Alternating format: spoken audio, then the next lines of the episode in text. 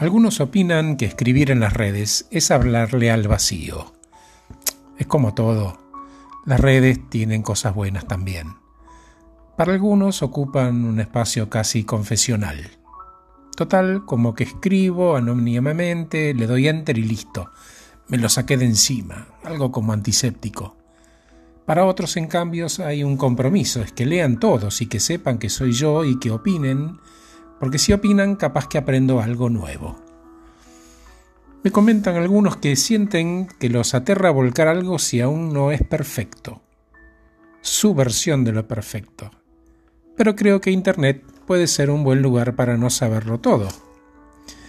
Me gusta grabar muchas veces para ofrecer preguntas, disparar reflexiones, traer paz, alivio, y no siempre tengo las palabras justas. A veces va con errores, pero la idea es compartirlas con otras personas para ayudar. Amor y humanidad compartida sería, ¿no? Algo del estilo.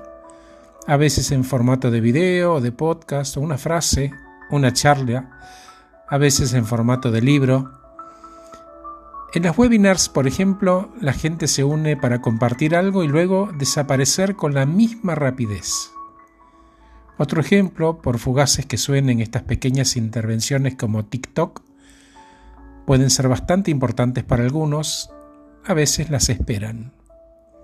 Para otros Internet es un lugar para el conflicto donde hay confusión, anonimato cobarde, gritos, insultos y al final parece que hay demasiado de todo. Sin embargo, rescato que me gustan estos espacios online porque es donde están todas las personas. Son como pequeñas dosis homeopáticas de humano cada uno ofrece y cada uno elige y opta cuánto me voy a servir y de qué.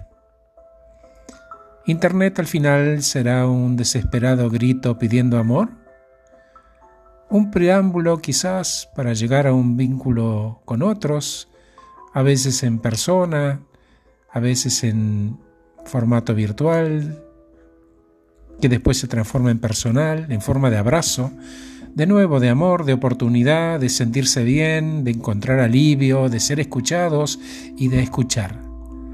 Al final termina siendo actos nutritivos de extrema generosidad en la que todos invertimos algo que nunca vamos a recuperar. El tiempo. Gracias por escucharme. Soy Horacio Velotti y acabo de regalarte este podcast titulado Amor compartido en el formato que quieras. Gracias por escucharme. Chau. Que estés muy bien. Linda audiencia hoy, ¿eh?